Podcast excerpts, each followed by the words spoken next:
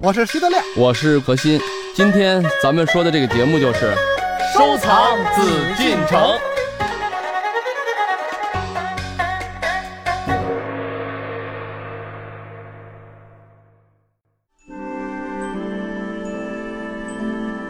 它被外国人认为是中国瓷器之上品，更将其称为“中国白”，成为中国白瓷的代表。它表示德化白瓷，德化窑如今已历经千年，但白瓷的魅力依旧。在北京故宫博物院里，就收藏有不少件德化白瓷作品。今天艺海藏家，一起去欣赏这些珍贵的艺术品。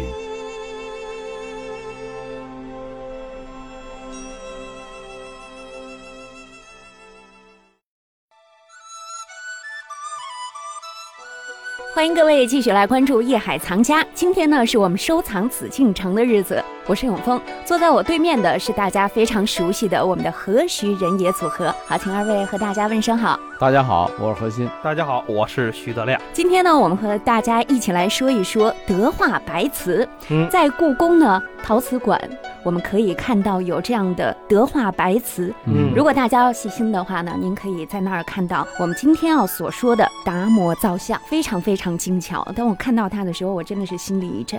这个不光是在这个陶瓷馆啊，我给那个补充一下啊，嗯，在这个我们那儿的文化特色商店里头啊，这些我们的文化产品里面，德化白瓷啊，呃，有一些观音，嗯还有这个达摩，也都被选为代表性的器物啊，哦来做了一些文化呃衍生品文化的呃对仿作品。为什么呢？因为确实这个白瓷啊，尤其是德化的白瓷这种工艺啊，还有它的器型、它的釉色等等各方面啊，被很多很多咱们说搞这个佛像、搞陶瓷研究的人所钟爱啊，也是被很广泛、很广泛的这些游客们，嗯呃包括一些有这个宗教信仰的这个朋友们，都很钟情它。嗯所以说这个被选为纪念商品，做的也非常好啊，至少反映出了很大一部分它的这风貌。原作咱们只能是在博物馆、在陶瓷馆看。嗯，德亮，你去过吗？你看到过吗？呃，我还真去过，但是我对这个德化白瓷啊是感觉问号最大的一个，嗯因为什么呢？这个众所周知啊，我是一个杂项专家啊。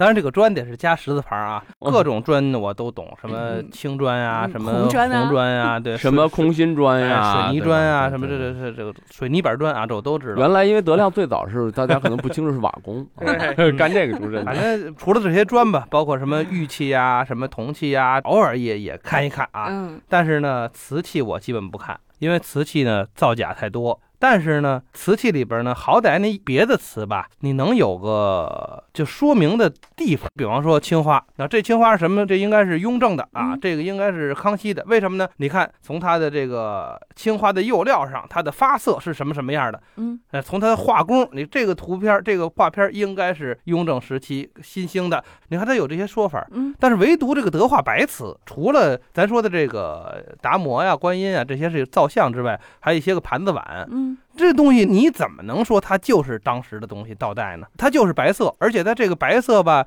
尤其在做做旧，反正都一样，没什么太大区别。它跟那青花还真不一样。那青花你现在烧出来的颜色跟当年的那个啊，就是有巨大的区别。但这德化白瓷这，你说形制，反正这东西不敢玩儿。啊德亮不敢断代，无从下手哈。就我其实我去故宫的时候，我还琢磨过，嗯我就真正站在他们那个卖这个旅游的这个产品商店啊、就去想过，假如现在我买这个，把这个就搁到他们的这个陶瓷馆里呃，陶瓷馆里边，就把这两个换一个地方，打上它那样的光，我看得出它假，看不出来。嗯我研究了二十分钟，我发现结论是看不出来，嗯就是把他卖的这个新的东西直接就搁到那个光下边一打，陶瓷馆里，我看不出来那是假的，所以这是一个问题。德亮呢，通过自身的经历，发现了一个很难解决的问题：如何在视觉上分辨出德化白瓷文物和仿品呢？好，我们接下来呢，不妨先了解一下什么是德化白瓷，以及德化白瓷的特点。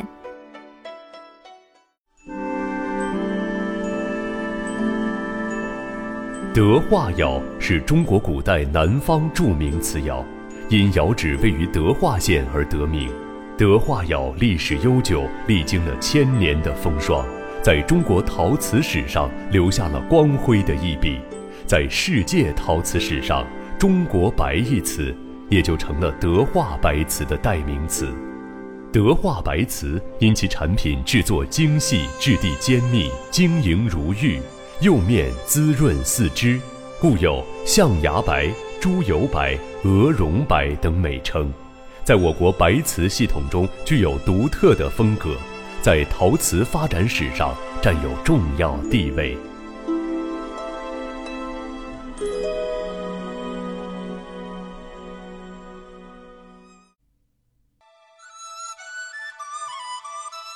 在知道了德化白瓷的特点之后呢，我们也请朋友们和我们一起了解一下，让德亮产生疑惑、很难分辨的德化白瓷造像。故宫珍藏的德化窑白釉达摩像，这呢是一尊高四十三厘米的造像。达摩身披袈裟，前额宽大，鬓发卷曲，双眉紧锁，二目俯视，双手合抱于袖中，赤足立于汹涌的波涛之上，衣袂飘荡。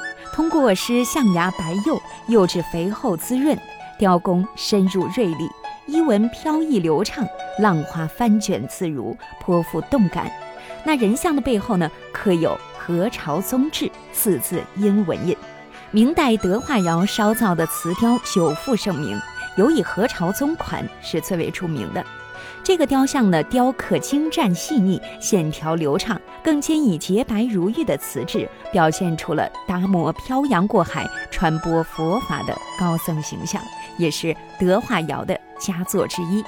就是类似这样的达摩造像等众多故宫所造的仿作纪念品，让德亮与文物真品就分辨不清。那么这个问题应该如何解析呢？何老师是如何来看待这样的问题呢？好，接下来让我们一起听听何老师是怎么说。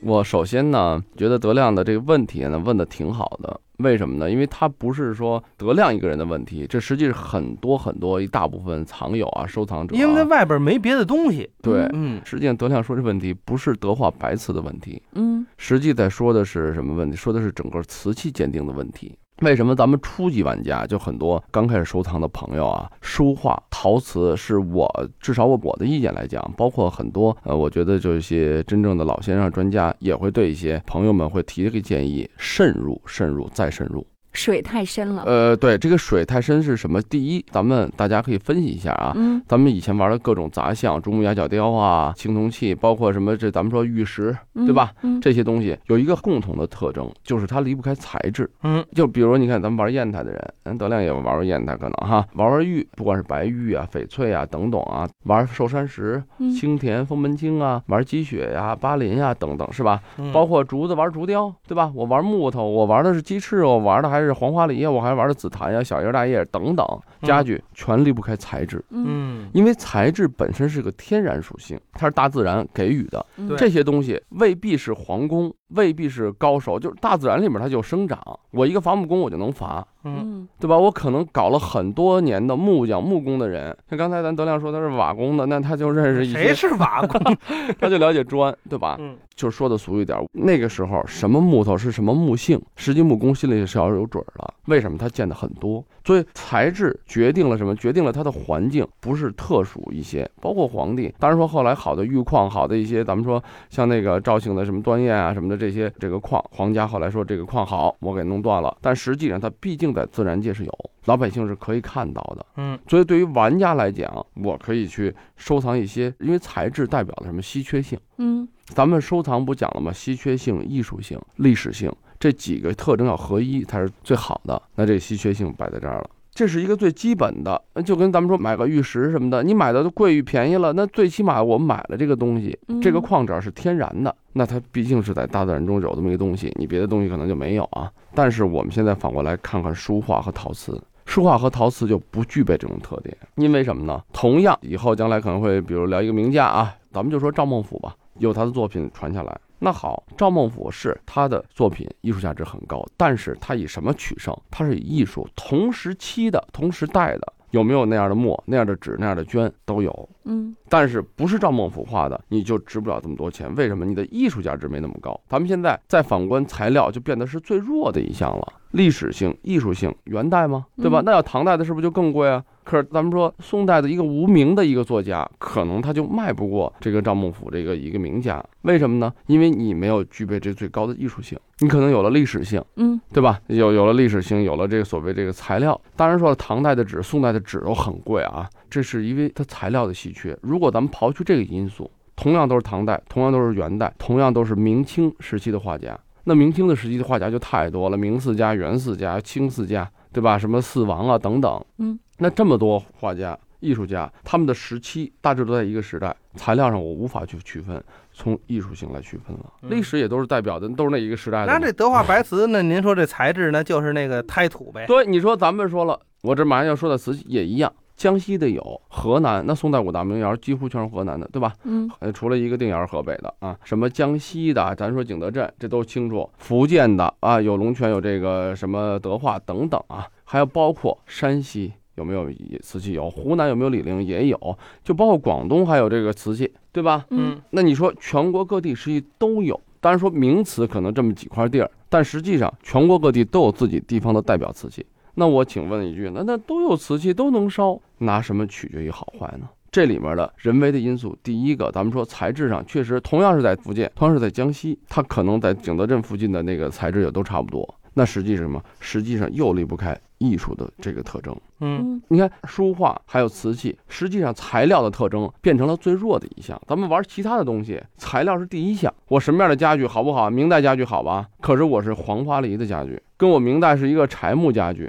那价格是天壤之别，对吧？先咱别说器型，就一普通板凳，为什么？材料是第一位的。可是这个就不然。咱们说了，宋代的以前的歌谣。就一定比这个这个德化的图要好吗？不能这么聊吧？嗯对不对？包括咱们关歌、汝定军、宋代五大名窑，那你说这五个民谣的产地不一样，那你能说那个一定比那个好吗？没有这么说的。离咱们最近的清代的、清三代、康雍乾的这些东西，这个咱们说拍卖的时候也是天价。嗯为什么？那你要历史上跟人家宋代的、跟人家这个什么时候怎么比啊？跟明代的都差着二百年呢。对，那你说说拿什么比呢？也就是说，书画和陶瓷最终比拼的是什么？是最后所反映出来的艺术效果。嗯这就是官窑和民窑，这就是名家和普通的作品的区分，对吧？嗯所以说这一点来讲，也是咱们这个大众收藏者们啊最难把握的一些东西。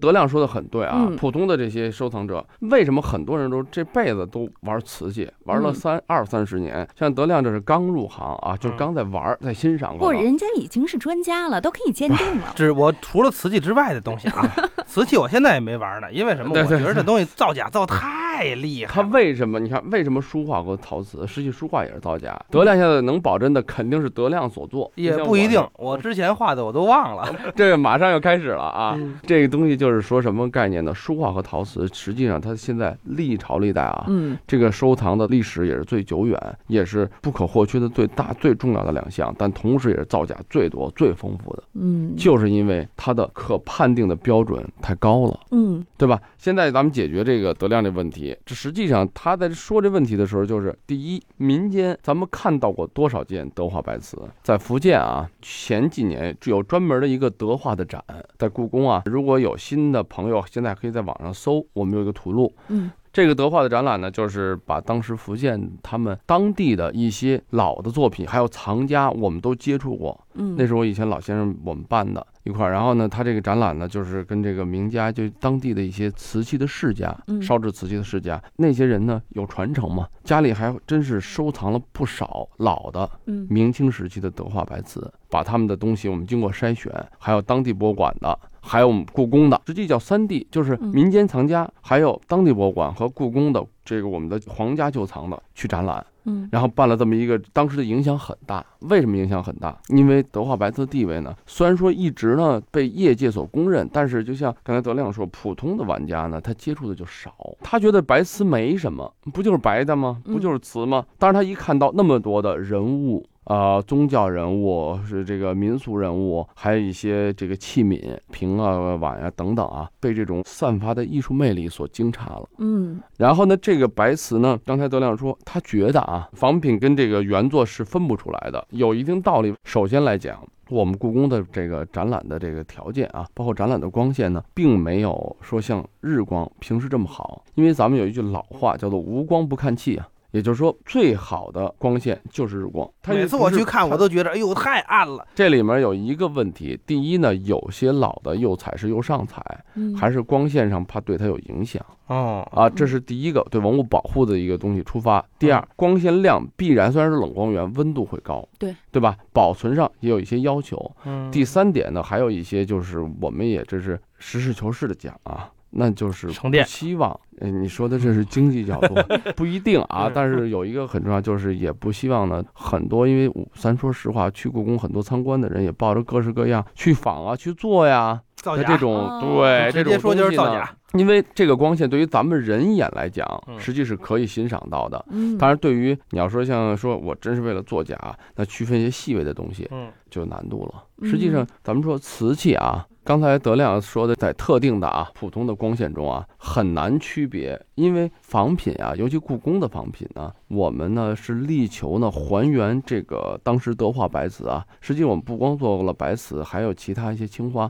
就这是在以前做过的一些仿品，目的是什么呢？具备很强的装饰性。呃，很强的欣赏性，所以我们希望把它的神韵、把它的美、把它的艺术性给表达出来。但是肯定是做不到一样的。我们现在做的是很精益求精的，力求什么？我们就是我跟你讲，当时我们怎么做这些工艺品啊，在制作的这些工艺人员们，这些所谓的大师啊，跟我们在库房，我们把嗯东西提出来让他们去看，先给他们照片看，嗯拍好的照片，他们去照这个，肯定就是说可以塑形嘛，把形做出来之后呢，到最后一步了，他们再亲自烧制的时候再去看。嗯看一眼这个东西，这多白，我们肯定是工作人员陪着。为什么要做的如此严谨呢？因为我们做的是比较高端的啊，就希望能把它这个神韵，把它这个美感、质感充分的表达。嗯，可是有人就说了，那你们故宫做的这么好，就像德亮说的，都乱真了，那不变成了造假了吗？嗯实际上，为什么第一个啊不会造假？是第一个款式款式上我们是有这个 logo 啊，就是说他会说这个是故宫做的啊，嗯这是一个问题。但是呢，你要说这个款儿我给它坏了，变成造假了吗？不是这样子。第二呢，就是说我们再怎么仿，我们现在的釉料，嗯我们现在的胎土，我们现在烧制，因为毕竟我们不是造假，只是工艺嘛，所以我们会用现代的这些这个窑，比如说电窑啊这种最现代化的东西去烧制它，力求呢让它成本相对来说低的情况下，反而把这个东西做好。嗯就为了让大家欣赏嘛，我们这是一件工艺品去做。所以说呢，比如它的白的洁净度啊，因为如果你用普通的啊，就是说咱们说现在的高科技的窑，那你的这个胎土啊，包括你的东西就不用像以前那么去讲究。以前要烧制德化白瓷的，我们那库房里头有这样有最非常好的一级品的德化白瓷，也有三级品的。嗯那三级品的白瓷就变成灰白了，釉没那么好，砂点很重，而且有气泡很大。为什么呢？因为你本身你的胎土就很一般，大家都会用这个工艺，就跟咱们每个人都会写字一样。但是谁写的一笔好字，谁是书法家，那是截然不同的。嗯烧制这个东西的人，当时很多都去掌握了这个东西施釉的方法，塑形的话就去烧了，但是很普通。年代是有，但是水准不够，这差距非常大。那这个真正好的就是德化的白瓷啊，能到什么程度呢？也就是说，我们闭着眼睛在白瓷上去抚摸或者去感受，就如同你在现在的玻璃膜一样，它的嗯釉的洁密度啊、结实度就是这么个效果。那故宫的仿品呢，故宫也可方面也做也做的非常好细，致度吗？啊，就细致度是我觉得是够的。嗯其实啊，这个但是新的瓷瓷嗯化程度肯定比老瓷要对呀、高。对呀、它的所以你现在的瓷胎呀，什么密制程度肯定比老瓷要要密，嗯是吧？嗯所以这东西就是很难说。尤其我们这个不像跟何老师一样，他能够上手啊，我们只能是隔着玻璃看，打的光还打的那么不清楚，我们想造假也很难。他们这些专家都这样。我之前因为我是收藏这个宣德炉嘛，我我新出的那本书叫《把灵魂卖给猫》，里边还有一个情节，那个猫啊，这个化妆成魔鬼的样子进屋，第一脚先蹬翻了宣德炉，呃，风魔从的宣德炉给蹬倒了哈。嗯呃，但是呢，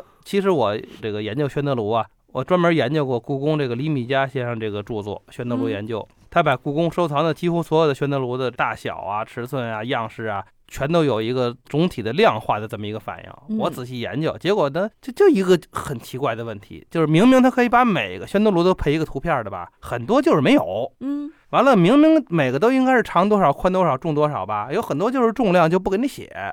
哎，这让我就很总是。缺失缺失一些数据啊，对我后来我就问何老师，我说你们这个专家怎么这么不严谨啊。不是不严谨，这么鸡贼，你知道吧？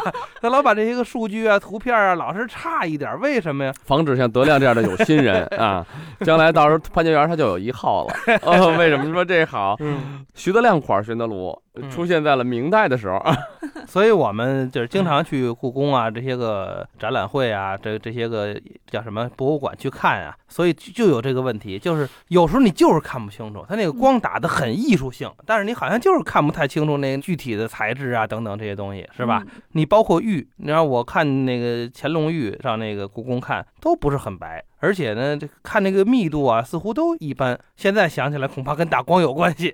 啊 头发有对不要有那么强的企图心啊！一定要有一种欣赏的眼光来看待是欣赏，但是我们应该，我们把每块乾隆时期的那个本朝的玉都拿到太阳光底下仔细的看看、研究研究，这是多好啊！所以我强烈的建议故宫啊，给我们这么一个机会。要这个呃灯光的问题呢有反应，我觉得也应该去解决。这场地是绝对不可能的。对，因为你上手是不可能的，包括我们现在新来的这个工作人员啊，嗯大学生毕业什么的，都会先经过三个月的培训，嗯从上课到怎么去拿各种文物，嗯怎么去动，怎么安全规范。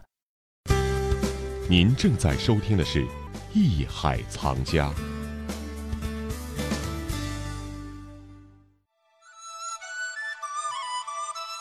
德亮呢表达出了自己强烈的愿望，但是呢，当然也不免会被泼一瓢冷水。这也就涉及了北京故宫博物院对待文物的基本原则和需要注意的一些事项。那到底有哪些呢？北京故宫博物院还有哪些精品德化白瓷文物珍品呢？德化白瓷艺术中最具影响力的大师何朝宗有怎样的艺术创造呢？这里是艺海藏家，我是永峰，让我们待会儿见。本内容由喜马拉雅独家呈现。